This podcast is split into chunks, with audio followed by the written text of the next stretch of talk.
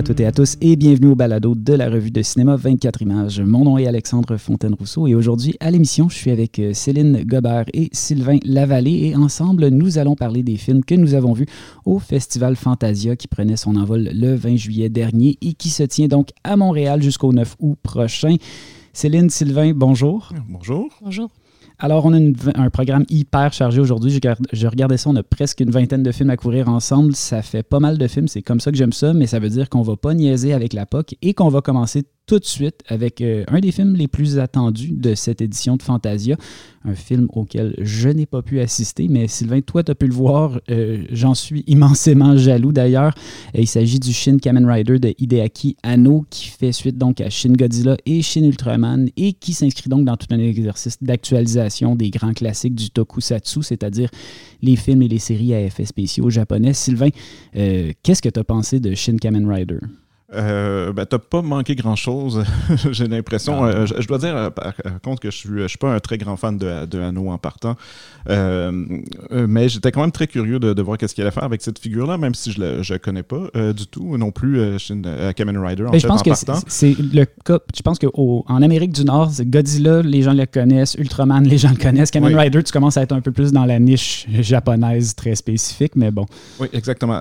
sauf que le sujet va assez bien à, Anno, en fait, où euh, il y, a un personnage, encore une fois, en fait, le, principe de, Shin, de Kamen Rider, excusez, le, le Shin, c'est Anno qui le rajoute. Donc, le principe de Kamen Rider, c'est que c'est un, homme euh, mi-sauterelle qui a été modifié génétiquement par euh, un méchant laboratoire, euh, Shocker. Et euh, donc, on retrouve beaucoup des thèmes de Hanno qu'il y avait dans Evangelion, entre autres, en particulier parce que le personnage ne veut pas de ses super pouvoirs qui le rend trop violent.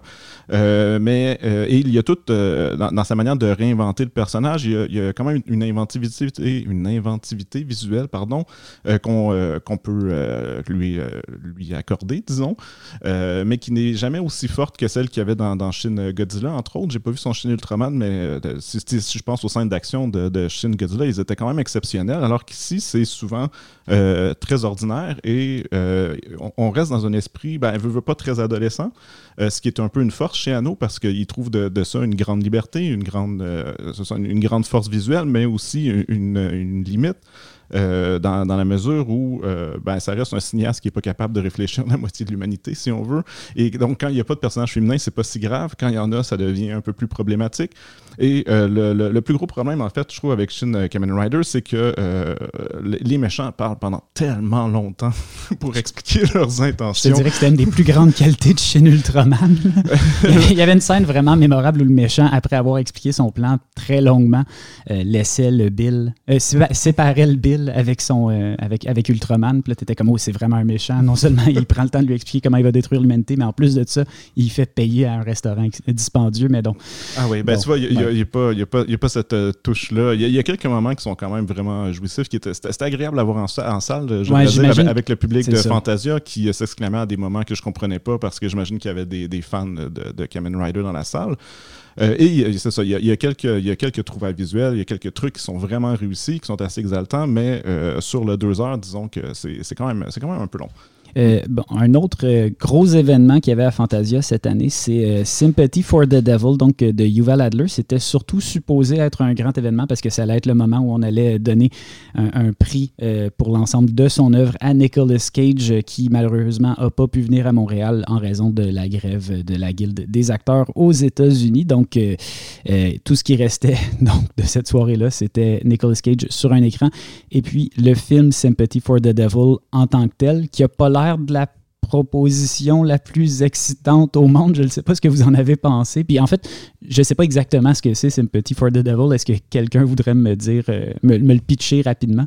Ben, en, gros, le, scénario du film, c'est un espèce de, collateral, c'est-à-dire qu'il y, a un personnage euh, qui se fait, euh, le personnage de Joel Kinnaman qui se fait prendre en otage par le de, le personnage de Nicolas Cage.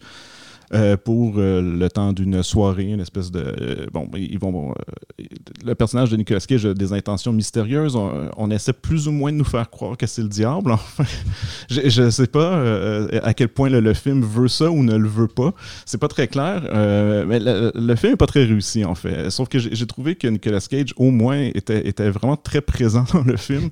Ça faisait, ça faisait du bien. Tu as eu ta dose de Nicolas Cage. J'ai eu une dose de Nicolas Cage qui était quand même assez déjantée, assez électrisé dans, ce film-là. Il y, a un moment, en fait, à partir de la, première demi-heure est, un peu longue et ennuyante. Là. On comprend pas très bien euh, où le film s'en va, ni qu'est-ce qu'il veut faire. Ça n'installe pas super bien à suspense. Il y a un moment donné où Nicolas Cage commence, commence à dérailler. Et là, il emporte pas mal le film avec lui pendant, pendant une bonne demi-heure quand même, où tout repose sur sa performance et on peut oublier tous les enjeux dramatiques pour se concentrer. Euh, essentiellement, le suspense devient qu'est-ce que Nicolas Cage va faire ensuite. Oui, euh, puis c'est ça, ça l'utilisation de Nicolas Cage dans un tel contexte, euh, c'est c'est vraiment devenu comme un, genre à part entière qui est là mhm. pour aussi pallier. On a l'impression vraiment de, de, la, faiblesse des scénarios. Puis là, c'est vraiment ce que j'avais l'impression avec Sympathy for the Devil, que le film avait absolument rien euh, à nous dire en fait euh, et euh, c'était construit tout autour de, l'aura de, Nicolas Cage. Oui, entièrement. Ben, en fait, ce que j'ai compris, c'est que c'est un vieux scénario qui traînait dans un fond de tiroir et, tout d'un coup, le, scénariste a dit Ah, ben, il y a Nicolas Cage, il va pouvoir en faire un film. en fait, c'est du cage exploitation à ce point-ci. Oui, oui, oui, tout à fait. Et, au moins, enfin, en tant que, fan de Nicolas Cage, je, dois dire que c'était un bon euh, cage exploitation.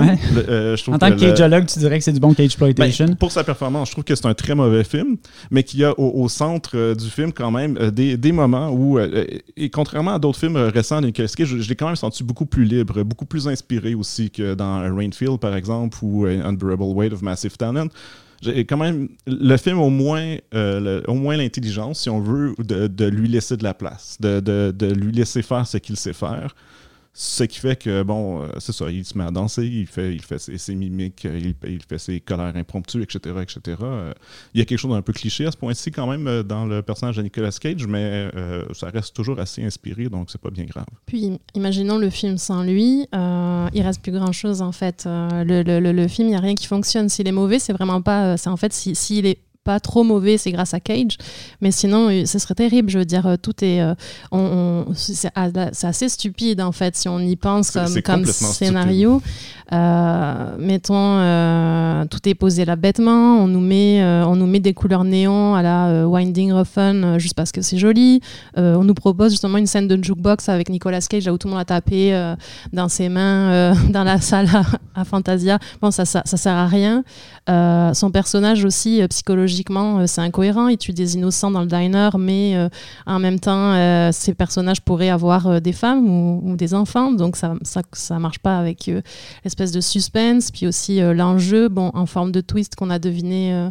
Moi, personnellement, depuis le début. Là. Oui, oui, le, revirement de la fin ne, fonctionne pas du tout, en fait. Mais le, problème aussi, c'est qu'à un moment donné, Nicolas Cage devient tellement plus intéressant que le film que quand le film essaie de finir, euh, avec les enjeux dramatiques. Sur Nicolas Cage, fais comme là, j'ai besoin d'avoir une fin, là, ça marche plus. Bon, donc euh, c'était Sympathy for the Devil qui n'est pas particulièrement recommandé. Euh, un autre film qui a ben, l'air. Sauf pour les fans de, Nicolas Cage. Un autre film qui a l'air d'être de reposer vraiment sur la performance d'une vedette, euh, c'est euh, Ride On de Larry Young qui met en vedette un Jackie Chan vieillissant dans le rôle d'un cascadeur qui est plus à la hauteur euh, peut-être de ses jeunes années. Jackie Chan, j'ai envie de dire, dans le rôle de Jackie Chan. oui et non parce que Jackie Chan n'était pas qu'un cascadeur, mais aussi une grande star du cinéma hongkongais. ce qui est quelque chose qui est un peu étrange quand, par exemple, un personnage arrive devant le, personnage de Jackie Chan et lui dit Hey, c'est dommage qu'on n'ait jamais vu ton visage à l'écran auparavant. Et l'on fait comme Ouais, ben, c'est quand même Jackie Chan. Euh, euh, le, film est, assez intéressant sur certains aspects. Au début, ça fonctionne très bien. En fait, c'est plus une comédie familiale, euh, comme Jackie Chan est capable d'en faire. Et il, est encore très bon pour, pour l'humour, pour le, côté slapstick. Il fait des trucs avec son cheval qui sont quand même impressionnants. le problème, c'est que c'est un film chinois et que Jackie Chan est, évidemment était, une vedette hongkongaise depuis longtemps et qu'on on sent un, sentiment de, de vouloir se réapproprier Jackie Chan, de vouloir, en tout cas... Ah oui, mais toute la, dimension politique de Jackie Chan depuis oh euh, ben, une décennie est vraiment difficile oui, à Oui, puis lui, il est d'accord avec ça, en fait, donc, parce qu'il a, il a, pris euh, position euh, très, très explicitement pour la Chine. Et donc, il y a des scènes qui sont, qui sont assez, assez difficiles à regarder. C'est-à-dire qu'il y, a tout un. En fait, c'est un cascadeur. Il revient donc sur le plateau, sur des plateaux de tournage où il y a maintenant du numérique. Et il y a une scène, par exemple, où euh, euh, Jackie Chan finit par céder au numérique. Puis euh, au début, il est comme, ah, on va faire ça comme autrefois, on va faire ça dans la tradition, tu sais, on va, le faire pour vrai. C'est Jackie Chan. Et puis finalement, il finit par céder et dire Ah non, on va utiliser CGI, sinon je risque de blesser mon cheval. Euh, c'est une drôle de scène parce que, euh, ben de un, on se dit Jackie Chan, c'est la dernière personne que je veux voir faire ça.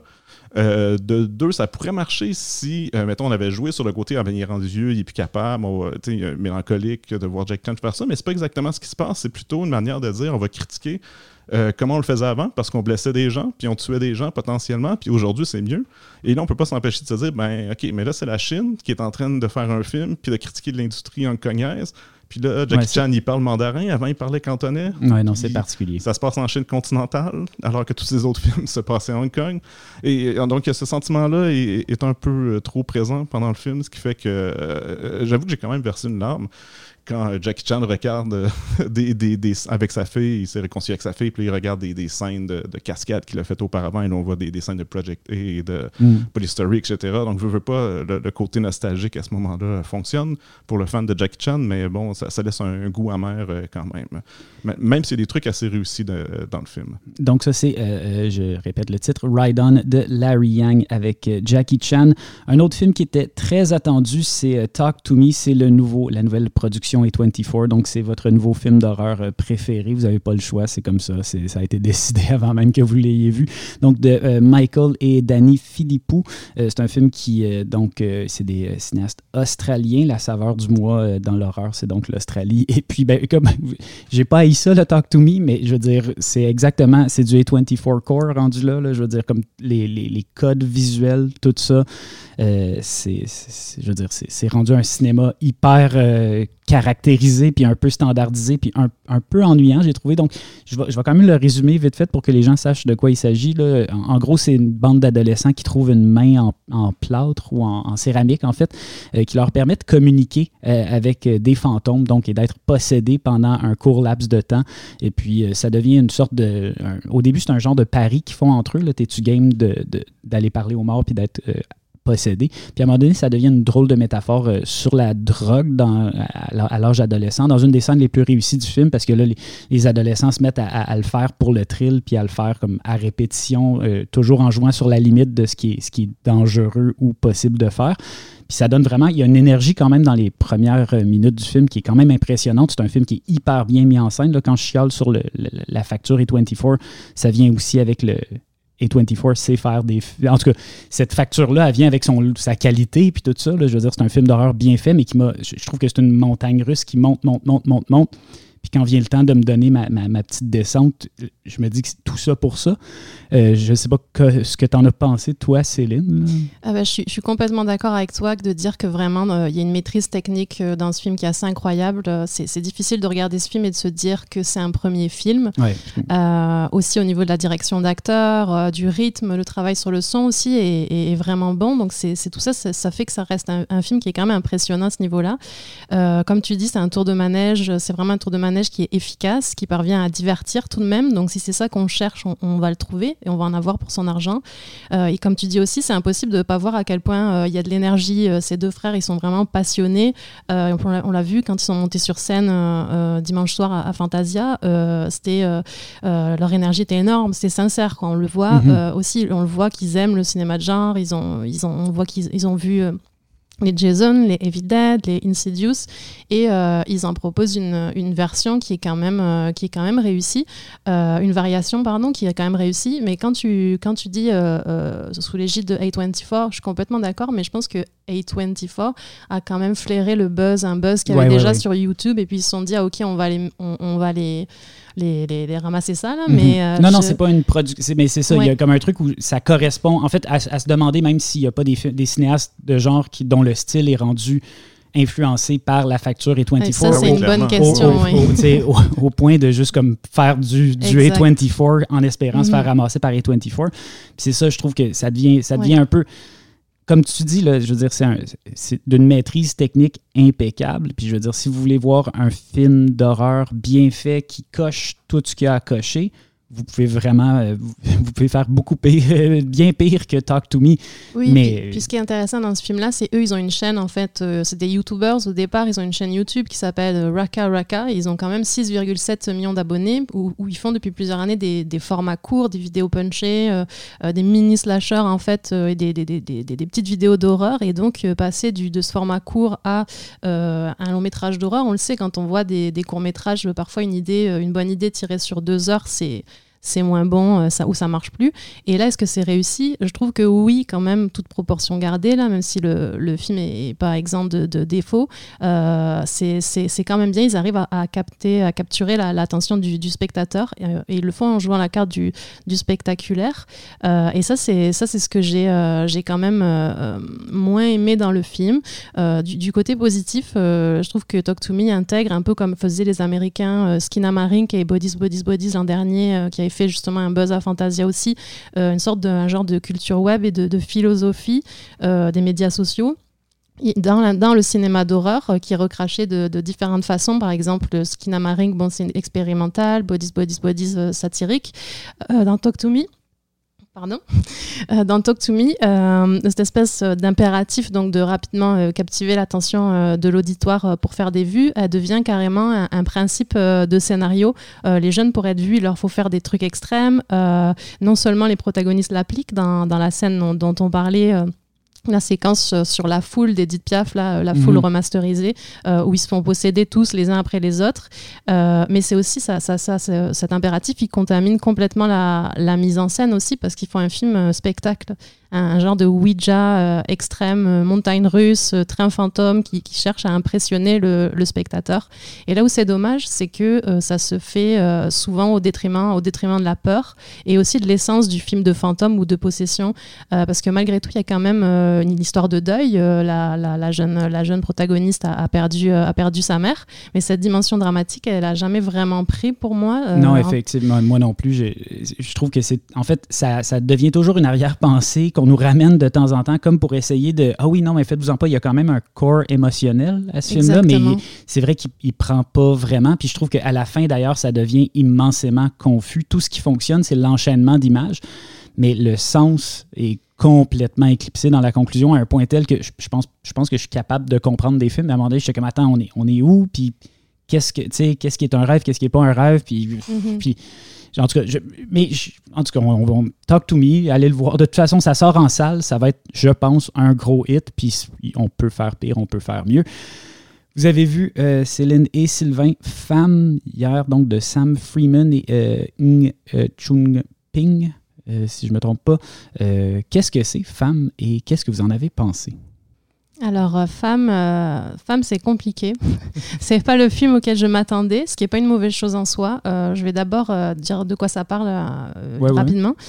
Donc, c'est l'histoire de- du- du- du- d'une personne queer, drag queen, donc qui fait des performances. Puis, un soir, cette personne se fait agresser au dépanneur du coin par un espèce de caïd de, de, de banlieue, je sais pas comment on pourrait dire.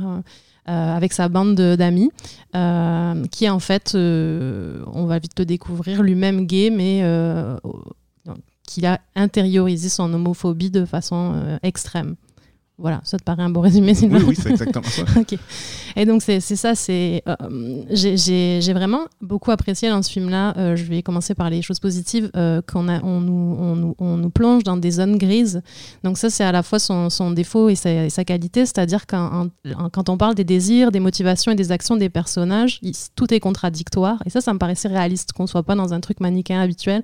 Donc là, qu'on voit une victime, euh, la victime d'un bourreau euh, à l'homophobie intériorisée qui s'entiche de son persécuteur, ou qu'à l'inverse, le bourreau, lui, euh, finisse un peu par euh, se fissurer, puis montrer de la, de la fragilité, voire, euh, voire de l'amour face à sa victime. Donc ça, c'est un postulat qui est, qui est complexe et qui est intéressant, mais qui est aussi dangereux euh, à exécuter. Ça sonne très Vera Evenien à la limite. Comme, Effectivement, j'avais pas pensé pendant le Ouais. film, mais oui.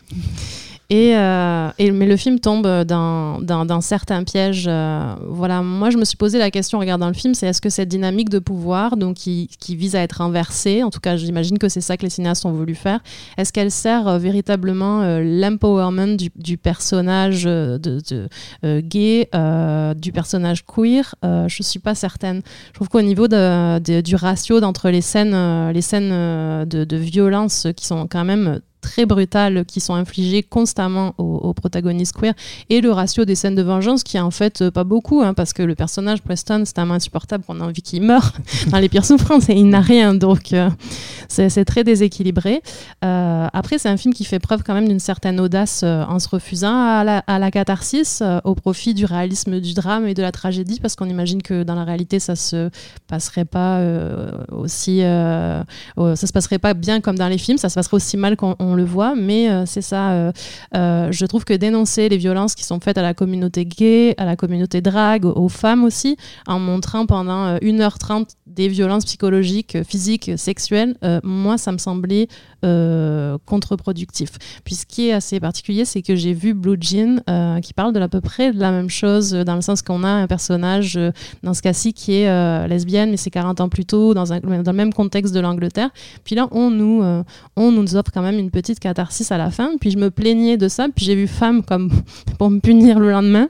Et, euh, et je trouve que non, c'est, je n'ai pas compris vraiment femme pourquoi. Euh, je, ne sais pas si condamner au désespoir tout le monde, il y a quelque chose de déplaisant. Et est-ce que c'est un film dont, on avait besoin actuellement euh, comme société et comme individu? Je sais pas. Donc oui, mais en fait, je, suis tout à fait d'accord. Mais moi, je m'attendais en fait à un film de revanche où à la fin justement la, la, la, femme, la drag queen, allait prendre sa revanche violemment contre son, son Et finalement, c'est une espèce de drame amoureux, une tragédie amoureuse à la fin. C'est très troublant euh, et pas d'une bonne façon, en fait. Je ne suis pas ressorti. Euh, euh, et, comme tu dis, en fait, c'est vraiment une question d'une manière d'intégrer des nuances puis une espèce de complexité morale à tout ça qui n'a pas tout à fait sa place dans, dans ce film-là.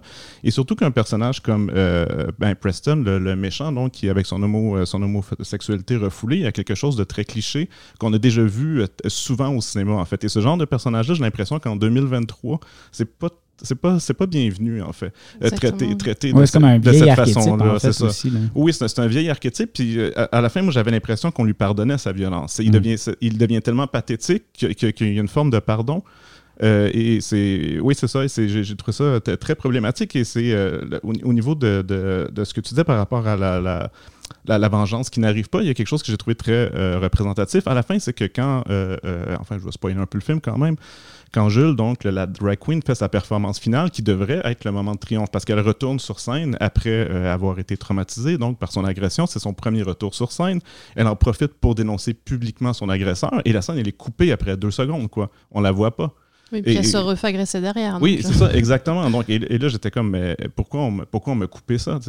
Enfin, j'ai trouvé ça assez dommage. Comme, euh, Après, les deux acteurs euh, sont époustouflants, ça faut le dire. C'est George McKay et Nathan Stewart Jarrett qu'on avait vu dans le dernier Candyman. Euh, ils sont incroyables. Oui, les deux sont extraordinaires. Et le film, malgré tout, enfin, si on le regarde d'un point de vue purement d'efficacité narratif, enfin, peut-être pas narratif, mais d'efficacité émotionnelle, ça fonctionne. Je veux dire, on se laisse prendre.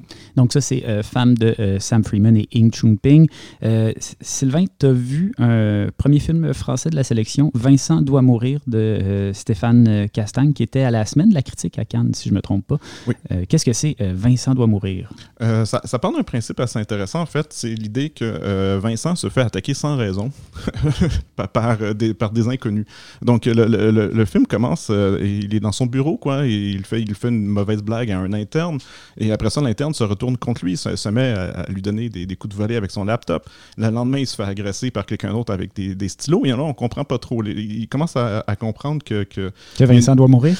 Que Vincent doit mourir, qu'il sait pas pourquoi, qu'il y a une épidémie de, violence qui est comme dirigée contre lui. Et la première partie du film, en fait, les, les 15-20 premières euh, minutes sont vraiment très drôles. Euh, ça, joue sur une espèce d'absurde, de, une satire du milieu de travail aussi qui fonctionne vraiment bien. Mais euh, le, film change, euh, de, ton, en fait, après, après cette introduction-là, et on tombe dans une espèce de truc un peu plus un thriller genre existentiel où là, il, fait ce qu'il faut faire dans les circonstances, il voit s'isoler à la campagne, il découvre qu'il y a plein d'autres mondes qui sont victimes de la même chose que lui. Et peu à peu, le, film tombe dans des, dans des avenues un peu plus un peu plus euh, connu, si on veut, un peu plus cliché de, de, films d'apocalypse. Et euh, surtout, en fait, il va, il va tomber amoureux euh, d'une femme, Margot. C'est un personnage assez qui, qui n'est pas écrit, en fait, qui, mm. qui existe juste parce qu'on a besoin ouais, un outil narratif. oui, c'est ça. Et, et tout, toute cette partie-là est, pas très réussie. C'est un peu dommage. En fait, c'est surtout que je dois dire que j'ai été déçu parce qu'on avait vendu un film à la Chambre of the Dead. C'était comme ça qu'il écrit dans le programme. Et là, je dois dire, il faut pas faire ça. Quand il y a 15 minutes de ton film qui est drôle et que c'est pas ça du tout après. Mm. Euh, donc, il y, a une déception de ce part-là que je pense qu'il joue un peu sur le fait que j'ai été, euh, ben, c'est ça, que j'ai été déçu par le film. Euh, c'est quand même un, film intéressant, je dirais, mais qui marche pas, qui, est un peu trop long, qui marche pas tout à fait, mais qui, par moment, en fait, a quand même des, très bons moments.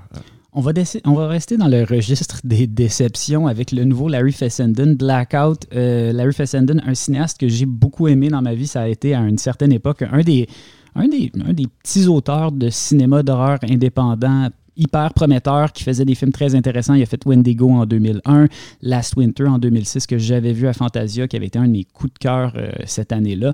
Euh, et puis qui depuis ce temps-là, Larry Fessenden, toujours moins de budget, toujours les films sont de plus en plus décevants. Ça commence ça, fait 15 ans que Larry euh, Fessenden euh, je, suis rendu au point où je ne vais plus voir ces films parce que je suis comme, ah, j'ai pas envie d'être déçu par un autre Larry Fessenden, mais il y a toujours quelque chose d'hyper sympathique. Il y a tout le temps des bonnes idées dans son cinéma. c'est ça qui rend ça encore plus difficile à. Enfin bref, je ne l'ai même pas vu, puis je suis déjà en train de dire probablement ce que vous allez me dire sur Blackout, donc de Larry Fessenden, qui est un film de loup-garou, si je ne me trompe pas. Euh, oui, exactement. Ben, moi, c'est mon premier Larry Fessenden. Je le connais que de réputation, euh, mais ça correspond quand même pas mal au film que j'ai vu, c'est-à-dire un film avec des bonnes idées, mais qui a quelque chose de, très amateur. En fait, ça, m'avait frappé au début il y a une question aussi de, qualité de caméra et d'éclairage, etc., mais aussi de, jeu d'acteur, enfin, où on sent que les, dialogues sont très explicatifs. Euh, l'idée, c'est plus ou moins de, d'inscrire la figure du loup-garou dans une sorte de, réalisme de col bleu américain dans une petite ville forestière. Euh, mais euh, le scénario part un peu dans tous les sens. Il y a tout un truc autour d'un méchant promoteur immobilier qui cache des trucs pour faire ses condos mais ça sert pas à grand-chose. Euh, la figure du loup-garou est un peu traitée comme une allégorie de suicide à un moment donné, mais ça arrive puis ça repart. Il y a des scènes qui servent à rien. Il y a une scène avec Barbara Crampton qui a de l'air d'être là juste parce qu'il avait accès à Barbara Crampton. Il y en a une autre avec Kevin Corrigan qui a de l'air d'être là juste parce qu'il avait accès à Kevin Corrigan. Il y a aussi accès à Joe Swanberg. C'est la même chose. Il y, a vraiment un manque de, cohérence à travers tout ça, même s'il y a quelques moments que, que j'ai bien aimés. Euh, certaines, scènes d'horreur qui fonctionnent assez bien. Tout le truc autour de, de l'allégorie du suicide, en fait, de l'alcoolisme, en fait, il faut dire, il y avait quelque chose ben, un peu de très contemporain dans la manière d'utiliser comme le, fantastique comme métaphore de, mais qui, euh, qui, qui avait une avenue intéressante qui reste inexplorée par le film finalement. Et puis, bon, c'est ça. Euh, oui, je suis complètement d'accord euh, avec euh, ce que dit Sylvain. je trouve c'est difficile avec un sujet pareil de passer après Jim Cummings en 2020 qui a fait Snow, Snow Hollow. exact, qui était vraiment réussi avec des thématiques avec des thématiques, je trouve, similaires. Mhm. Après, dans le film, j'ai quand même aimé euh, euh, cette figure du peintre, un peu, euh, puis la manière dont, dont son art sert parfois dans certaines séquences visuellement. Là, il s'en sert. Oui, la, ça, la petite séquence en animation, par exemple, c'est vraiment intéressant. Puis, oui, c'est ça, il y a des figurances comme ça. C'est mhm. ça. Mais sinon, c'est... Voilà. Mais on, t'aime quand même, Larry, vraiment, sincèrement. mais c'est ça, il y a toujours des bonnes idées. En fait, c'est ça. J'ai plus envie de ne pas aimer des Larry Fessenden, donc je les épargne, mais c'est ça. Euh, un autre film qui a le cœur à la bonne place, je pense. C'est The Prime Evils de David Allen. Donc, euh, The Prime Evils, euh, c'est le, grand film inachevé donc de David Allen, un nom qui vous dira peut-être rien. En fait, c'est un grand euh, des effets spéciaux américains. Il a notamment fait The Howling, Q the Winged Serpent, The Stuff, Young Sherlock Holmes. à un moment donné, il va passer du côté des productions Charles Band pour des films comme Bride of Reanimator, Dolls, Demonic Toys, la série des Puppet Masters. C'est un maître du stop motion. On l'a souvent comparé à Ray c'est un peu un disciple de Ray Harryhausen. Et, puis c'est ça, il a toujours voulu réaliser un film, pas seulement faire les effets spéciaux sur les films des autres. Et ce projet-là, c'est un scénario donc, qui a écrit pour la première fois au début des années 70. En 1978, ça allait se faire. C'était la couverture d'un numéro de la revue euh, Ciné Fantastique. Et puis là, The Prime Evil s'en s'en venait. Finalement, le projet s'est effondré. Au début des années 90, donc le producteur Charles Band qui a dit Écoute, euh, David, j'ai peut-être un peu d'argent pour toi, assez pour te, te, te permettre de faire ce drôle de récit d'aventure-là, donc une histoire de chasse au Yeti. Et puis, euh, malheureusement, euh, Alan n'a pas pu finir le film. Euh, il est mort en 1999 à l'âge de 54 ans. Et puis, c'est finalement aujourd'hui qu'on réussit à repatcher ce qu'il y avait. Il y avait quand même beaucoup. En fait, il n'y a pas beaucoup de stock à rajouter dans ce film-là. C'est avait difficile à dire, en fait, parce que Ouais. certainement toutes les scènes avec les acteurs avaient été tournées. Ouais, les scènes avec les acteurs, le stop motion avait été fait aussi. Il y avait peut-être une job de post J'ai l'impression que c'est plus comme une job de post-production, de montage qu'il y avait à faire. Mais c'est vraiment, c'est un film d'une autre époque, on va se le dire. C'est un full moon Un film feature. de plusieurs époques. Un film de toutes les époques. C'est autant un film des années 30 qu'un film des années 70, qu'un film des années 90, qu'un film de maintenant. Euh, et il n'appartient à aucune époque pour cette raison. C'est vraiment, c'est du full moon features. Ceux qui savent, savent, c'est cheap. Très, très cheap. Très Euh, très, très cheap. mais, mais Sauf les séquences d'animation. qui sont incroyables, mais Ouais. incroyables. Je veux dire, c'est comme sa chapelle Sistine du stop motion. Il y a une scène qui se passe dans une arena, puis c'est des genres de créatures, lézards, euh, serpents, euh, puis chaque membre, tu sais, il a, il a fait une foule en stop motion. Là, Ah tu, oui, tu te dis, c'est quand ils même. toutes Il bouge tout. Il n'y a, il y a- il y personne qui bouge pas dans cette foule-là. Puis là, tu te dis, waouh, OK. Il y a, il y a- il y a des jeux- Je comprends pourquoi ça a pris du temps à faire ce film-là. Donc, c'est ça. Mais c'est le genre de film. Il y a un genre d'Indiana Jones arabais qui s'appelle Rondo Montana. Qui a clairement pas été écrit en 1970. Il a clairement pas été écrit. Il y a, des genres de références. En fait, c'est ça qui est fascinant parce que de toute évidence, il y, a il y a eu une réécriture après que David Allen ait vu Alien, puis il a fait comme Ah, il y a quand même des bonnes idées dans Alien qu'on peut aller voler. Donc, c'est ça. C'est comme un patchwork hyper cheap. C'est un film de VH. C'est comme.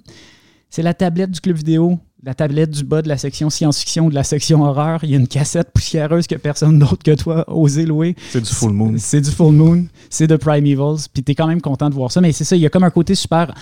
En fait, c'était émouvant. Charles Band était là, puis il avait l'air vraiment sincèrement content de pouvoir euh, dire à son, euh, à son ami David Allen Écoute, j'ai fini par le finir ton film. Puis juste pour ça, il y a comme un, un côté petit miracle à ce film-là que je trouve hyper attachant. là. Sylvain, t'étais dans la Oui, projection. puis, mais en fait, j'ai trouvé ça très rafraîchissant de voir sortir en 2023 un film avec un ton aussi bon enfant, aussi naïf. euh, dans- ça, ça a tous les défauts que ça a, mais, malgré ça, je sais pas, il y, a- un charme, je trouve, à ce genre de, de production-là qu'on ne voit plus aujourd'hui, à ce, ce type d'effets spéciaux-là aussi, euh, évidemment. Mm. Euh, non, non, j'ai... euh, autant je- on, on s'ennuie pendant quoi, presque une heure, là, à- On a, on a- que la- on a hâte que Mais, mais maintenant, j'y repense quand, quand même avec beaucoup Ah d'affection. non, non, mais eh, exactement. Puis c'est ça, au tout début du film, tu as comme une séquence en stop motion qui te fait dire Ah ouais, ça Ah va, oui, être, ça va être ça va ça, être ouais. excellent. Puis après ça, tu te fais loader de- de- de- d'acteurs, mais de, de très. de calibre tr- très douteux, là, on va se le dire. Il n'y a personne qui joue sur la proverbiale coche là-dedans. là. Fait que c'est ça, c'est de, de Primevals. Vous savez si vous avez envie de le voir ou pas, mais en tout cas, si vous aimez l'animation puis le stop motion, c'est sûr que vous allez y trouver quelque chose. Dans un tout autre registre, j'ai vu donc Insomniacs After School euh, de la réalisatrice Shiro Ikeda. C'est donc un film euh, japonais adapté euh, d'un manga de Makoto euh, Ojiro. Euh, il y a eu une adaptation, donc ça c'est l'adaptation en live action, mais il y a aussi eu une adaptation en série animée euh, qui vient de sortir. Donc c'est quand même un hit dans le monde du manga.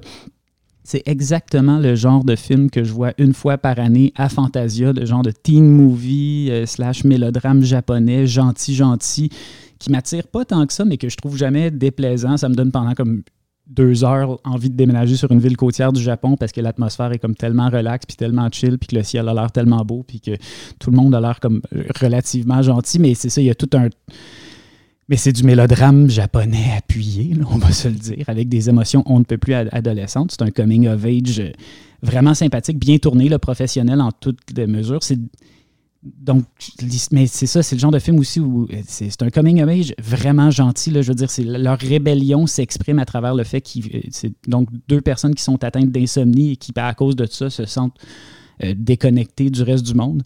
Et puis, éventuellement, euh, ben, qui dit insomnie dit euh, rester debout la nuit. Et qui dit euh, rester debout la nuit dit ciel étoilé. Et qui dit ciel étoilé dit fonder un club d'astronomie du club de l'école secondaire. Ce qui fait que, puis là, il y a des gens qui sont comme, oh, un club d'astronomie, osez. Vous êtes sûr que vous voulez. Puis là, t'es comme, OK, là, c'est le genre de film où se rebeller, c'est partir un club d'astronomie. En tout cas, ils, apprennent à la photographie. Le, le- petit gars est comme, ah, ben les ISO. C'est ce genre de film-là où tu en apprends sur comme la- la la vitesse d'exposition, le temps d'exposition, l'ISO, puis euh, finalement, il y a un des personnages qui a peut-être une maladie, qui va peut-être mourir à cause de ça, mais qui est vraiment contente de vivre sa vie pleinement pendant un instant, puis tu as un peu envie de verser une larme, mais c'est aussi comme bien mécanique. Puis c'est ça, c'est je veux dire, je suis content de l'avoir vu. Est-ce que je l'aurais vu autrement? Absolument pas. Mais donc, c'est pas mauvais. Puis si c'est votre genre de film, vous allez probablement euh, verser une larme. C'est Insomniacs After School.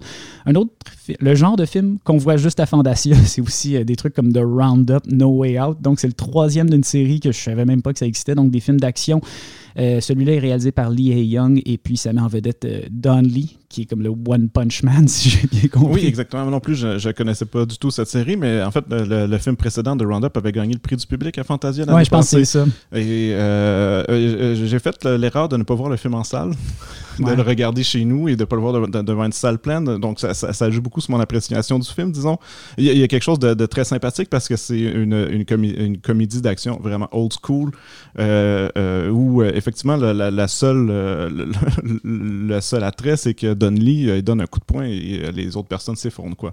donc, c'est c'est un peu drôle, mais c'est aussi, ça s'essouffle un peu vite comme style de, séquence d'action.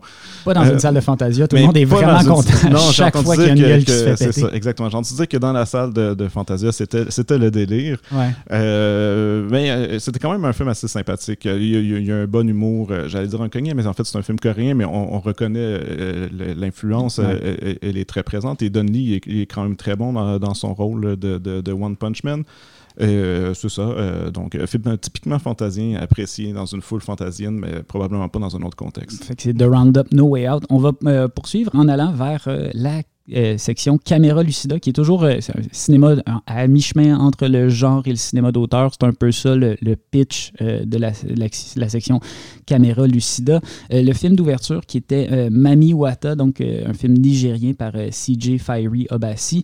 vite fait comme ça, c'est l'histoire d'un village isolé qui est déchiré entre la tradition et la modernité. La tradition qui est représentée par cette figure de médium qui permet de communiquer avec Mami Wata, donc qui est l'esprit de l'eau euh, qui offre sa protection au village. Et puis éventuellement, donc, cet esprit, cette tradition-là qui est remplacée par euh, un, homme qui, d'une certaine façon, euh, offre lui aussi sa protection au village en, achetant des guns, puis en disant à partir de maintenant, mais qui, qui, arrive aussi au pouvoir en mentant aux gens, en disant faites-vous-en pas, on va on va moderniser le village, on va bâtir des écoles. Finalement, à partir du moment où il récolte de l'argent, il fait juste acheter des guns avec ça puis installer son pouvoir. C'est une fable, c'est un conte folklorique. C'est un, film que j'ai personnellement beaucoup apprécié. Euh, l'esthétique est hyper travaillée, peut-être trop selon certains, mais moi j'ai vraiment aimé euh, ce que ça donne. C'est très, très, très lent, très contemplatif. C'est un film qui a le pari esthétique assez osé quand même de pas mal tout se passer à la même échelle de plan. Là. Je veux dire, il n'y a pas beaucoup de variations. C'est, et, ça crée vraiment une atmosphère. Je pense que t'embarques ou pas. Je pense aussi qu'il y a un truc où, euh, au début du film, on est un peu euh, étranger aux codes euh, sociaux et narratifs du film. Puis lentement mais sûrement, moi, je m'y suis habitué, puis j'ai vraiment trouvé ma place dans cet univers-là.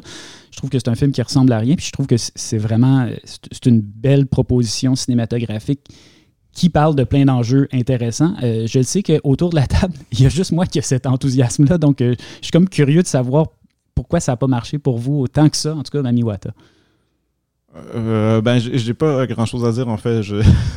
J'ai trouvé ça très beau, mais, mais c'est ça. Je pense que personnellement, les, films qui reposent beaucoup sur le esthétique, ça, ça me parle pas beaucoup. Et c'est pour moi, c'était le cas avec, avec ce film-là en fait. Surtout que le scénario est quand même très brouillon, euh, par, euh, dans tous les sens. Trouvé, c'est très peu fluide. Donc, oui, c'est magnifique. effectivement, on peut admirer le, le, le résultat, mais je pense qu'il faut laisser son, son cerveau un peu en off. je suis heurté. non, mais je, comprends, mais en tout cas, moi, je, trouve qu'il y a quand même toute une recherche justement sur le, rapport au folklore, le rapport à justement cette espèce de l'occidentalisation de l'Afrique qui est une, quand même une tension à travers le film. j'ai trouvé que les thèmes étaient abordés de manière, certes, un peu superficielle dans la mesure où c'était beaucoup par l'entremise d'une proposition esthétique, mais je trouve aussi que c'est quand même un film qui marche sur le régime du conte puis qui n'est pas nécessairement faite pour aller dans la profondeur par rapport à ces enjeux-là, autant que pour les évoquer d'une manière un peu euh, allégorique. Puis je trouve que le surnaturel est très bien représenté dans le film. Il y a quelque chose de très particulier puis d'assez poétique dans la manière dont c'est représenté. Et puis c'est ça, mais bon, je, on va, on va j'insisterai pas. conte, s'appuyer sur, euh, sur l'idée que c'est un conte, effectivement, ça aide à, à comme fermer les yeux sur plusieurs choses. Je suis mhm. d'accord. Mais bon, en tout cas, fait que ça, c'est Mami Wata, film d'ouverture donc de euh, Caméra Lucida que j'ai bien aimé. J'ai aussi vraiment aimé euh, Fantastic Golem Affairs, donc de Juan González et Nando Martinez, donc un duo espagnol euh, qui se fait appeler Burning Percebes. Euh, c'est donc leur. Euh, ils, ont, fait d'autres films avant ça, mais c'est leur première production avec sur laquelle ils ont comme un vrai budget sur lequel travailler. C'est un drôle de film, une comédie absurde euh, qui repose sur un pitch quand même assez amusant. C'est deux amis ces deux amis qui jouent à un très bon jeu, on devrait jouer à ça constamment dans l'équipe de 24 images, c'est de mimer des films à ses amis pour les faire deviner. Euh, très drôle, très très drôle. Mais ils, font l'erreur de jouer à ce jeu-là euh, sur un toit de, bâtiment, ce qui fait qu'un des deux amis, à force de mimer avec enthousiasme, tombe en bas du toit et évidemment tomber de plusieurs étages, c'est mortel. Sauf qu'au moment de mourir, au lieu de s'écraser comme un humain normal, il fait juste éclater en mille morceaux, tel le golem qu'il est, parce que oui, c'est un golem. Et là, on va se rendre compte lentement, mais sûrement qu'il y a énormément de golems dans la société. Il y, a, des golems partout. Tout le monde a des amis golems sans le savoir. Il y a, une épidémie de gens qui se mettent à éclater. Et, puis c'est ça, il y a, en fait, il y a une société secrète qui produit des golems de compagnie. Il y a aussi tout un truc vraiment drôle. C'est le genre de film où il y a comme trois, quatre synopsis vraiment drôles qui se combine pour faire un film un peu absurde. Mais donc, c'est ça. Un autre des problèmes, c'est qu'il y a une compagnie qui est en charge de programmer la mort des gens. Donc, il va dire telle personne va mourir à telle date de telle chose. Puis là, ils ont changé pour un système informatique et l'algorithme ne fonctionne plus. Et donc, euh, donne toujours la même mort à tout le monde, qui il y a un piano qui va te tomber sur la tête. on ne peut plus looter tout. les, les, gens de cette compagnie-là sont comme, il faut que ça cesse, on a vraiment un problème. Tout le monde ne peut pas juste mourir tout le temps à cause qu'il y a un piano qui lui tombe sur la tête. C'est vraiment pas sérieux. C'est tellement plus agréable. C'est vraiment, c'est vraiment pas sérieux. Donc, donc c'est vraiment, vous voyez le ton du film, euh, le style visuel est hyper euh, travaillé. C'est un autre, c'est un film on pourrait le comparer. Je pense que quand on regarde la bande-annonce, on se dit ça, ça fait très Wes Anderson dans son esthétique. Euh, la direction artistique, euh, le cadrage, tout ça, c'est hyper euh, précis, jusque dans le, moindre objet, la moindre couleur. C'est vraiment très, très beau, très, très cohérent, sans que ce soit comme non plus, ça tombe pas dans la préciosité absolue. Je trouve pas que ça devient comme un film totalement artificiel pour autant. J'ai trouvé ça vraiment, vraiment rafraîchissant, franchement, comme comédie absurde. Ça me fait un peu penser aux. Une des, des, influences assumées donc, de Burning Perseverance, c'est euh, c'est les, euh, les, films des frères Cohen des années 90 qui sont plus sur le mode absurde comme euh, The Big Lebowski, mais aussi euh, des trucs comme Burn After Reading. Là, en fait, les frères Cohen, moins aimés des gens qui aiment les frères Cohen en mode sérieux, mais qui sont dans le fond les meilleurs Cohen. sont les meilleurs Cohen. Exactement. aussi un petit côté, l'humour trash d'un Pedro Almodovar des années 90, cette espèce d'enthousiasme pour l'humour sexuel, scatologique, de mauvais, le mauvais goût embrassé avec enthousiasme et amour d'un certain cinéma espagnol des années 90 du cinéma de genre espagnol aussi. Donc, c'est vraiment c'est une belle proposition, super enthousiasmante. Je pense que si vous aimez les films euh, qui ont un humour absurde vraiment assumé puis qui réussissent à le tenir du début à la fin, alors que c'est pas facile de garder ce, ton-là pendant tout un long métrage, vous allez vraiment être satisfait. Donc, ça, c'est de Fantastic Gollum Affairs. Et puis, on va rester dans les euh, petites sections un petit peu plus oubliées de la programmation de Fantasia. Une autre que je trouve qui prend du galon au fil des ans, c'est la, sélection euh, Fantasia Underground, euh, qui est pour le cinéma un petit peu plus DIY, underground, donc comme son nom l'indique. Et je sais, Céline, que tu as beaucoup aimé The Becomers de Zach Clark, donc qui a fait White Reindeer en 2013, Little Sister en 2016. C'est des films que j'ai pas vus, mais dont j'ai entendu parler. Je pense que c'est quand même quelqu'un qui a une, une réputation. Zach Clark, qu'est-ce que c'est The Becomers? Euh, alors oui, The Becomers de Zach Clark, c'est vraiment euh, mon coup de cœur à date. Euh, donc c'est un film, pour t'expliquer un peu, qui suit le périple de deux aliens, deux extraterrestres amoureux. qui ont dû fuir leur planète en voie de disparition, puis qui ont atterri sur la note, la Terre, et donc pour survivre, ils, sautent de corps en corps et d'humain en humain. Donc les corps d'humains qui vont investir à chaque fois ne sont pas forcément les meilleurs. Donc ça, c'est ce qui va permettre à des péripéties plutôt drôles d'arriver. Et en plus de ça, il faut imaginer que le tout est narré par la voix du, du, chanteur du, du, groupe de rock Sparks, donc qui s'épanche en voix off sur le, le, contexte de cette expédition sur Terre en fait. Donc ça donne une idée de, de l'ambiance de départ. C'est toujours un plus en plus d'avoir la, la, voix. c'est un bon casting pour ça. Et donc, on est ici dans une, science-fiction qui est euh, vraiment euh, visuellement tout de suite inventive, euh, étrange. Donc, à partir du moment où les aliens ils entrent dans les corps, on a leurs yeux qui deviennent mauves, vert fluorescents, donc ils sont obligés de porter des lunettes de soleil. On a toutes sortes de trouvailles amusantes comme ça, des détails tout le long du film qui bâtissent un univers un peu décalé. le fait de sauter de corps en corps aussi, ça aide le, scénario constamment briser les attentes du spectateur et, et, toute ligne narratrice aussi. Donc, on est tout le temps constamment plongé dans la surprise. Et ça, malgré le fait qu'au niveau de la forme, on, est quand même en terrain connu parce qu'on on reconnaît euh, les influences, on reconnaît évidemment Invasion of Body Snatchers, euh, euh, Twilight Zone, Star Trek, sont clairement ici des sources d'inspiration pour le cinéaste en dépit du sous-texte très sérieux euh, qui pourrait prendre le pas sur, euh, sur le délire visuel ou le plaisir du cinéaste à, s'amuser. En fait, c'est pas du tout le cas. Et euh, pourtant, il sacrifie jamais ses ambitions de Becomers de concevoir un, univers distinctif qui lui est propre avec en s'appuyant sur toute une grammaire cinématographique, la musique, leur chant, ses acteurs qui vient renforcer le sentiment d'étrangeté, de décalage. Un peu la manière des séries B des années 50 ou 60.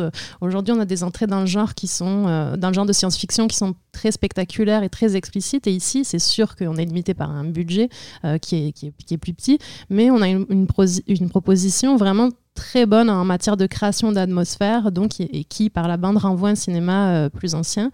Aussi, c'est vraiment important de mentionner que c'est une histoire d'amour, donc ça c'est vraiment original parce que ça, ça mixe euh, euh, une comédie romantique à de la science-fiction.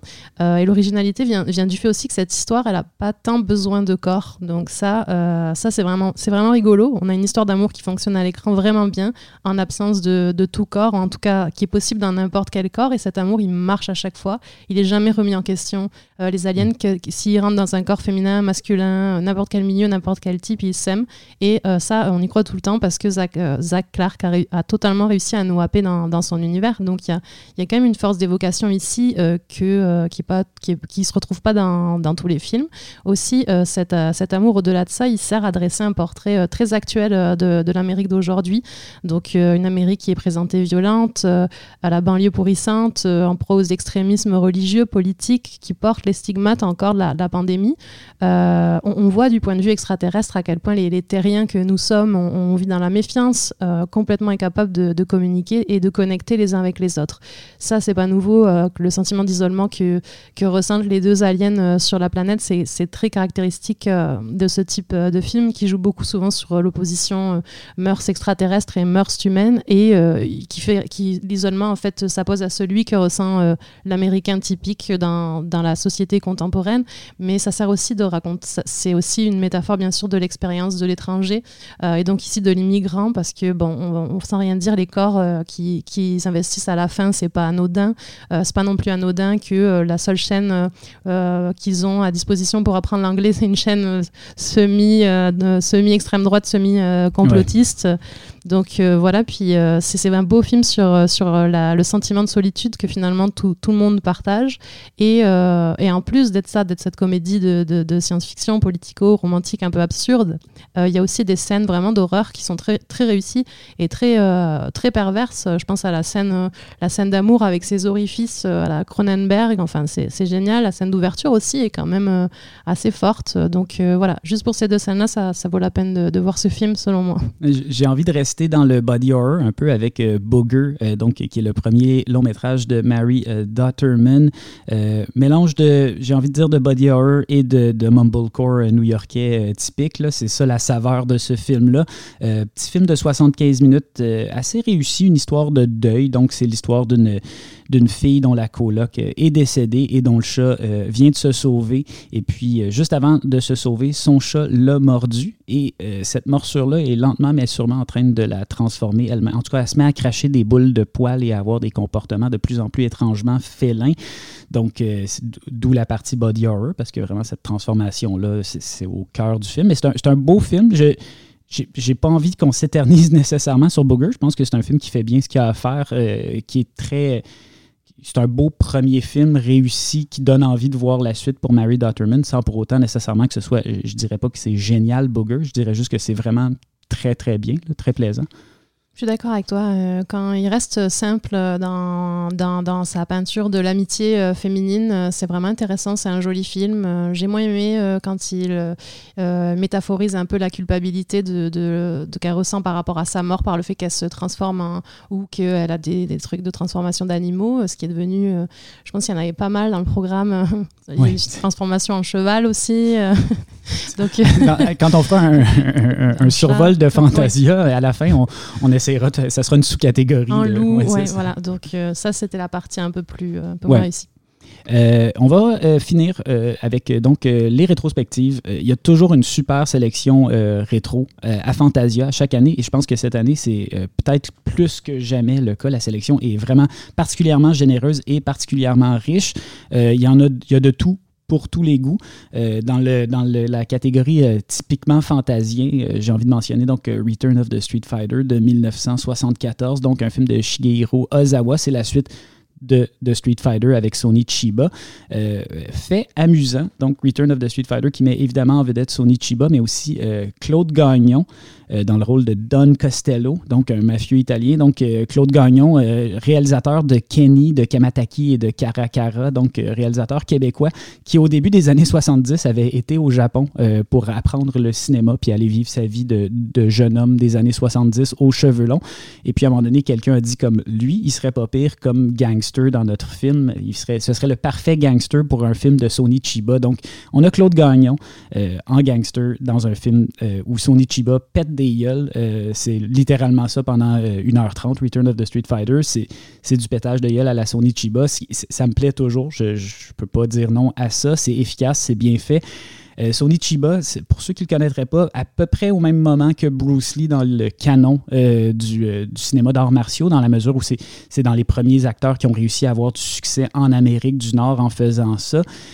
contrairement à Bruce Lee, qui est très peu démonstratif, somme toute. C'est un acteur qui, qui, dont le jeu est très intériorisé, dont les valeurs sont très profondes. C'est quelqu'un qui voulait apprendre, partager la, bonne parole euh, des arts martiaux à travers le cinéma et qui voulait juste montrer les meilleurs arts martiaux possibles à l'écran, ce qui n'est pas toujours le plus impressionnant. Sony Chiba, il est, au contraire de ça, il est comme dans l'action spectaculaire, puis je pense qu'il annonce un petit peu plus que ça va devenir le cinéma d'arts martiaux, donc un cinéma, des arts martiaux fait pour la caméra. Euh, puis je trouve que ça, ça paraît déjà dans ce film-là, donc il est hyper violent, là, je veux dire Chiba, c'est le genre à, arracher les cordes vocales de ses ennemis pour les achever, euh, ce, qui, donne... En fait, c'est drôle parce que dans le premier, il arrachait les cordes vocales d'un de ses ennemis, et donc dans le deuxième, cet ennemi-là revient, mais il est rendu avec un talkbox, puis il veut vraiment se venger. Euh, puis c'est ça, la, projection était super le fun parce que Claude Gagnon était là, donc pour se rappeler d'anecdotes de, tournage de l'époque, puis c'était comme euh, très intéressant comme petit survol de ce qui, comment ça pouvait fonctionner un, un studio comme la Toei dans les années 70 au Japon. Donc c'était vraiment une belle projection. Une autre vraiment belle projection, Chinese Ghost Story, donc de 1987 en 35 mm, rien de moins. La pellicule était sur, euh, superbe. J'avais jamais vu euh, ce film-là, qui est quand même un classique donc euh, de Xing Shutung. Produit, ça vaut la peine de le mentionner parce que son empreinte est partout sur le film par Arc. Un film avec lequel j'ai une relation particulière parce que quand je travaillais dans un club vidéo, tout le monde, tout le monde, tout le temps me demandait As-tu ça, Chinese Ghost Story Puis on n'avait pas de copie de Chinese Ghost Story. C'était comme. C'est un des premiers gros hits de Hong Kong à, avoir été exporté en Amérique du Nord. Puis je pense qu'il a beaucoup joué à la télé. Mais après ça, il a un petit peu sombré dans l'oubli ou en tout cas, il a été difficile à, pendant un certain temps. Et puis, euh, ben, c'était vraiment cool de le voir. Grosse twist Evil Dead dans la mise en scène. C'est clair que tout ce monde-là a vu du Sam Raimi et puis a décidé de faire ça, mais en mode arts martiaux. Euh, Sylvain, je sais que tu l'as réécouté pour l'occasion aussi. Oui, ben moi j'ai une je, l'ai vu dans le temps, donc avant qu'il soit plus disponible. et c'était mon introduction au cinéma incogné en fait. Donc, comme pour, ça, comme pour, comme, pour beaucoup, de monde, c'est ça. J'étais au cégep, je pense, puis c'est un des premiers films, le film dont on entendait parler. Et euh, donc ça, avait été, euh, ça avait été un coup de cœur, mais ça avait été aussi, en fait, découvrir le cinéma incogné par ce film-là, c'est quand même quelque chose parce que ça, ça ressemble, veut, veut pas, ça, ça, continue de ressembler à pas grand-chose. Euh, les, les chorégraphies de. Enfin, je dis toujours non, c'est euh, Euh, Xing Xiu ouais. Oui, c'est ça. OK. Ils sont, sont, sont quand même, euh, sont quand même particulières. Là. On les reconnaît une fois qu'on une fois qu'on le connaît, mais je veux dire, le, le monde qui twist dans tous les sens sans arrêt, l'espèce de, de manière de. Euh, euh, Chain School Story, une manière de présenter, c'est un peu comme du King U, mais filmé Ouais. justement par euh, Sam Raimi. C'est vraiment la bonne manière de le, de le présenter. C'est ça. Puis, euh, fait que c'est euh, très déjanté. euh, c'est drôle. C'est très drôle. drôle. C'est, en fait, c'est ça qui est spécial quand on voit ce film-là. C'est la juxtaposition de. C'est comme le, le buffet de tout. Tout, tout ce que tu Mhm. peux vouloir dans un film de Hong Kong. T'as tes cascades, euh, t'as tes combats, euh, t'as- T'as ton fantastique, humour, t'as ton fantastique, t'as ton érotico-soft euh, juste assez pour que ça... Puis tout ça, et il y a une chanson, il y a des chansons en plein milieu, il y a un rap un incroyable à un moment donné de. Dao. Ouais, ouais, absolument. Le, le rap du, du prêtre taoïste qui vaut ju- juste à lui tout seul son, son, son prix d'entrée. Mais je veux dire, c'est vraiment un film hyper généreux puis hyper éclectique. Oui, puis pour moi, ça reste, ça reste la meilleure image de Hong Kong, à quelque part. De ce à quoi j'associe le, le cinéma hongkongais, c'est cette générosité-là, puis cette façon de, de tout juxtaposer, de tout mettre dans le même film, euh, sans, sans nécessairement un souci de cohérence, même s'il y en a un quand même dans, dans Oui, le ça, film. ça, Mais Ça m'a vraiment donné le goût de voir les suites en plus. oui, j'ai pas vu les suites. par Non, contre, mais oui. on, euh, Et puis, euh, en fait, c'est Leslie Chung, quand même, le personnage principal, ça, il, est parfait pour jouer ce, ce genre de, de personnage-là, espèce de tourment amoureux, mais jouer plus à la comédie dans, dans ouais, en ce mode, contexte. ouais, en, En en mode, cabochon, en fonctionnaire cabochon, pas mal. oui. Euh, un autre programme double que j'ai une super euh, découverte, j'ai envie de dire, c'est le programme double Doomed America. Donc, euh, c'est les films de Don Ormond et de la famille Ormond. Une histoire absolument incroyable. Donc, Don Ormond et sa famille qui faisaient du cinéma d'exploitation dans les années 60. Euh, à un moment je, je, me souviens plus de la date exacte, mais il y a un accident d'avion à un moment donné dans leur vie. Et euh, durant cet accident d'avion-là, semblerait qu'il y ait un ange qui se soit posé sur l'aile et euh, que la femme de Don elle, elle dit il y a un ange qui est là. Don Ormond aurait dit euh, écoute, euh, si euh, Jésus, si tu nous sauves, on va consacrer notre vie non pas euh, au péché et au cinéma de genre de mauvais goût, mais à partager la bonne parole.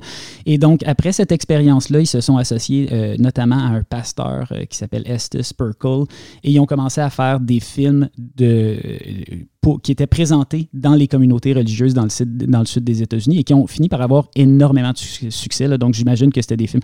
Tu allais un dimanche, puis c'était comme quand le professeur avait pas envie de donner son cours, puis qu'il disait aujourd'hui on va regarder un film, mais c'était comme le, pasteur qui disait comme aujourd'hui on va regarder un film. Puis c'était ça, sauf que c'est comme du Gordon Lewis. Littéralement, c'est comme si il y avait du Herschel Gordon Lewis euh, euh, chrétien euh, qui avait été fait sans que je le sache. Euh, c'est hyper cheap, hyper sanglant. Euh, un des films donc de la, programmation qui s'appelle If Footmen Tire You, What Little Horses Do?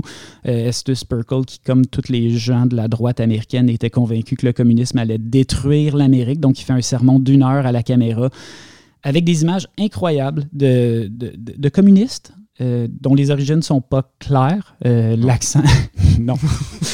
Ils ont des chevaux. Ils, ont- ils ont- ils débarquent en Amérique avec leurs chevaux et ces cinq communistes-là réussissent de toute évidence à prendre le contrôle du pays en un temps Et record. tué des en- millions de et à chrétiens. tuer des millions de chrétiens. 67 millions de chrétiens, si on suit aux statistiques qui sont avancées par le- le- les hypothèses euh, euh, du Parce qu'il y avait des bonbons. Exactement, parce qu'il y a une scène où donc euh, les enfants sont amenés dans un camp de rééducation et là, le méchant communiste à l'accent inexplicable leur, euh, offre un, un- leur- en fait, leur donne, leur fait une démonstration simple de l'inexistence de Jésus en leur disant si vous priez puis que vous demandez des bonbons à Jésus, vous n'aurez pas de bonbons, mais savez-vous qui peut vous donner des bonbons? Fidel Castro peut vous donner des bonbons. Donc euh, là, il y a comme un gars qui ouvre la porte puis qui commence à lancer des bonbons sur les enfants. Puis là, les enfants sont comme un petit peu ébranlés dans leur foi. Il y a aussi un enfant à un moment donné euh, qui se fait trancher la tête euh, parce qu'il refuse de piler sur les fichiers de Jésus. Et avant de mourir, il regarde le ciel puis il dit Jésus, tu as été prêt à mourir pour moi, maintenant je suis prêt à mourir pour toi. Avant de se faire décapiter par un communiste. Euh, C'est ce genre de film-là. C'est une expérience. À, à 11h30, c'est toute une expérience. Ouais, c'est surprenant le nombre d'enfants morts qu'il y a de- de- dans cet enfant-là. J'ai de la misère à voir comment ça s'intègre à, à des prêches religieux. Et puis le deuxième film euh, du programme qui, qui est tourné en 1974, qui est comme le plus gros succès commercial de Don Norman, parce que donc c'est un film qui a jamais été projeté de manière euh, payante, mais juste avec la dot en église a fait des millions de dollars. C'est donc euh, un film qui s'appelle The Burning Hell, qui est un peu son, euh, son Cecil B. beat the mile à rabais dans, dans la mesure où c'est comme c'est une grande parabole religieuse euh, sur en fait le fait que ben, il y, a des scènes où euh, des membres de la congrégation ont été envoyés en Israël avec euh, clairement des nappes de cuisine comme en guise de costume et refont des scènes importantes de l'histoire de la Bible. Mais le, noyau de l'argumentaire, c'est le fait qu'en fait, de nos jours, les pasteurs modernes ont tendance à sous-estimer l'importance et l'horreur surtout de l'enfer. Et puis là, on nous explique, on, nous montre de manière surréaliste, vraiment très convaincante, euh, les souffrances éternelles de l'enfer et aussi où on explique de manière purement mathématique à quel point, en tout cas, à quel point l'éternité, c'est vraiment long. Là, rajouter plus de zéro, et puis après ça, multiplier ça par l'infini, puis vous êtes encore loin de toute la souffrance que vous allez vivre si vous n'êtes pas des chrétiens. Donc, c'est ça. C'est vraiment une expérience culturelle fascinante. Ce qui est fou aussi, c'est de voir à quel point le, discours de l'extrémisme religieux n'a pas évolué depuis les années 70. Là. Je veux dire, tu remplaces la présentation de ce film-là, puis je pense pense que c'est un, un film c'est la oui, oui, non, ça, ça, pourrait être refait aujourd'hui, c'est ça, en, numérique avec des effets un petit peu plus réussis, mais le, le, et bon, le, communisme, peut-être que ça, ça l'a mal vieilli que, comme euh, discours. Euh, et au, au début, je, trouvais ça plutôt drôle, le, discours anticommuniste, tellement c'est détaché de la réalité, tellement les, les arguments n'ont absolument rien à voir avec rien. Euh, mais après un, temps, j'ai juste commencé à avoir peur que, ça existe. Ça fait vraiment peur. C'est vraiment des films terrorisants. C'est comme une, vitrine ouverte vers le fanatisme religieux. C'est fascinant. Euh, je, sais qu'il y a un coffret euh, qui vient d'être édité par Indicator Films. Il y a aussi un, livre qui a été publié par Fab Press qui s'appelle The Exotic Ones, donc sur la famille Ormond. Si le sujet vous intéresse, ça vaut la peine de s'y plonger. C'est vraiment, vraiment, vraiment intéressant. Et puis, on va finir sur une note un peu plus sérieuse quand même avec un des très beaux films de la rétrospective coréenne euh, de Fantasia cette année, euh, Take Care of My Cat, donc un film de 2001 de euh, Young Jeon. film qui était très. un film culte, mais qui n'a pas eu le succès à sa sortie. Ça a pris quelques, quelques temps avant que finalement le bouche à oreille et puis une campagne. Il y a des fans qui ont fini par défendre ce film-là puis essayer de, de, créer une genre de ressortie en salle en Corée. Puis finalement, le film a eu du succès, mais c'est un très beau coming of age, euh, super euh, sensible euh, sur un groupe d'amis qui finit le secondaire puis qui finit par essayer de garder son amitié vivante malgré les différences de, milieux socio-économiques, tout ça.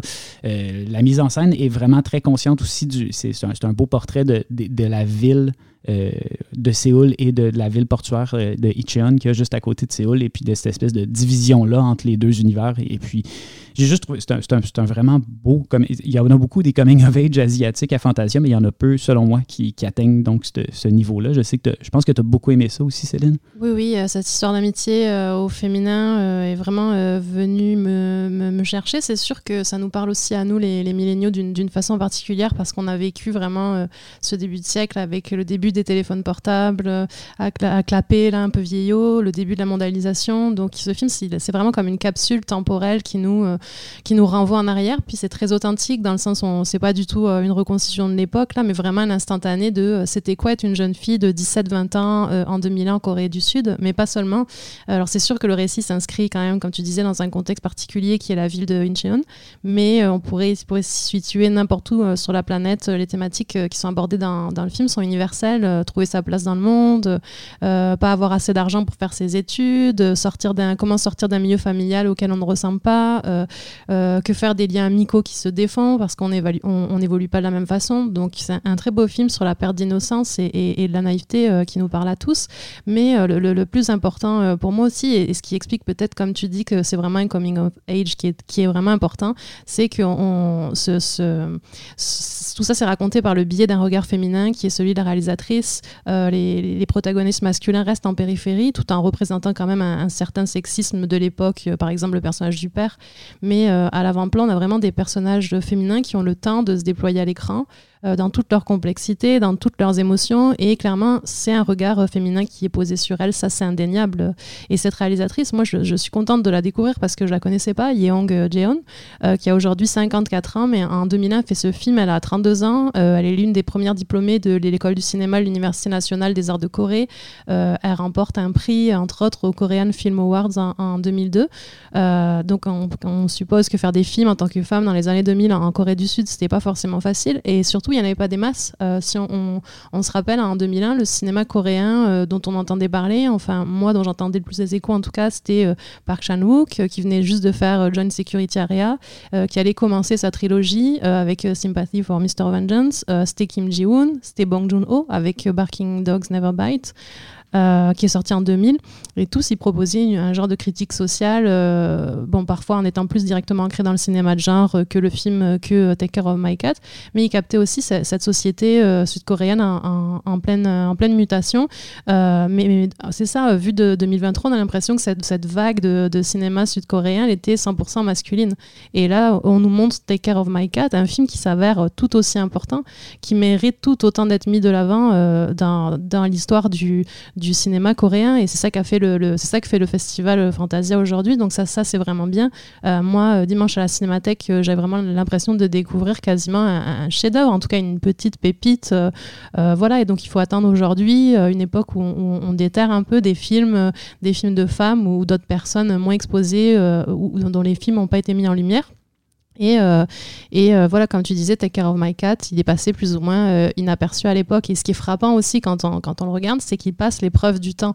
Mhm. Oui, c'est un film essentiel pour le genre du coming of age dans lequel il s'inscrit, parce qu'à cette époque, on avait rarement des personnages féminins aussi bien montrés à l'écran, mais aussi dans l'histoire du cinéma sud-coréen, de ce qu'il raconte de l'histoire du pays. Le, film s'inscrit vraiment dans un moment particulier. c'est un, coming of age national, en fait, en mhm. même temps. C'est ça qui est vraiment intéressant. Puis je suis d'accord qu'il porte super bien. Excuse-moi, je t'ai interrompu, mais je, je suis tellement d'accord avec ce que tu dis, c'est vraiment un film enthousiasmant pour ça, parce qu'il est capable aussi de parler de son époque comme tu le dis, en étant vraiment pas. Euh, il n'y a, rien, a rien de factice dans ce regard-là sur l'époque. C'est juste en même temps un pur produit de son époque, puis un film qui est capable de s'en décaler juste assez pour déjà avoir une sorte de distance par rapport à celle-ci. Puis c'est ça qui fait, je pense, qu'il fonctionne encore aujourd'hui. C'est que c'est déjà un film, c'est tellement un film de 2001, puis c'est déjà un film qui regarde un peu 2001 de loin, avec une certaine distance, puis c'est ça qui le rend si émouvant. C'était le début, vraiment le début de la mondialisation. On a de nombreux plans dans le film sur les transports, l'avion, euh, euh, l'aéroport, les trains, les métros. Donc il nous renvoie à un monde de plus en plus interconnecté, puis qui commençait là. Et les destins de ces filles qu'on suit dans le film, elles font écho à ça aussi. On voit leur échange téléphonique qui s'affiche à l'écran et qui symbolise vraiment le, début de cette nouvelle ère. Donc, euh, et que ce film capture véritablement bien. Donc je pense que c'est comme un de nos coups de cœur. On s'entend là-dessus, vraiment un coup de cœur. Take Care of My Cat de Young Jae-hoon. Donc, euh, ça, effectivement, ça donne le goût de découvrir ses autres films euh, en espérant qu'ils sont aussi intéressants que celui-là. Mais en tout cas, euh, merci à Fantasia donc, de l'avoir ressorti un peu des boulamites. je sais que ça a été assez compliqué, semble-t-il, de mettre la main dessus. Donc, franchement, chapeau. Euh, c'est déjà euh, tout pour nous, j'ai envie de dire euh, tout, mais je sais pas, on va déjà, on se revoit dans deux semaines pour la suite de nos aventures à Fantasia, mais ça a été d'ici là, ça a été vraiment le fun de parler avec vous. Donc, de cette première semaine et demie de Fantasia qui est quand même déjà, qui s'annonce, je trouve que ça s'annonce comme une belle édition. Je sais pas pour vous, là, mais quand même, moi, j'ai du fun en ce moment. Euh, oui, oui, tout à fait. Moi, et puis c'est euh, euh, pratiquement un retour à Fantasia. Enfin, j'ai toujours été dans les dernières années, mais j'y allais voir très peu de films. C'est la première fois que je retourne en salle de, de, façon régulière et c'est un plaisir de, de, retrouver cette foule. Oui, moi aussi, c'est vraiment mon premier Fantasia après la pandémie, je dirais, où là, on retrouve vraiment le festival dans sa forme d'avant. voilà. Puis il y a beaucoup de bons films qui s'en viennent la semaine prochaine. Oui, ouais, c'est l'impression que j'ai aussi, effectivement. En fait, j'ai l'impression que le meilleur est à venir là, pour, pour Fantasia. Mais bon, d'ici là, Céline, Sylvain, merci d'avoir été au balado euh, de 24 images. Merci à toutes et à tous aussi de nous avoir écoutés. Euh, je sais que c'est un épisode plus long que d'habitude, mais qu'est-ce que vous voulez? on, avait juste un programme immensément chargé. On se dit à, euh, dans deux semaines pour la suite de nos aventures à Fantasia. Et d'ici là, bon cinéma. Today, my young comrades, we will discuss another matter. Not talk about our glorious communist state, but instead, we will talk about your Jesus Christ. Now, how many of you believe in Jesus? Come, come now, don't be bashful. We know that your parents have taught you about Jesus. Come on, raise your hands.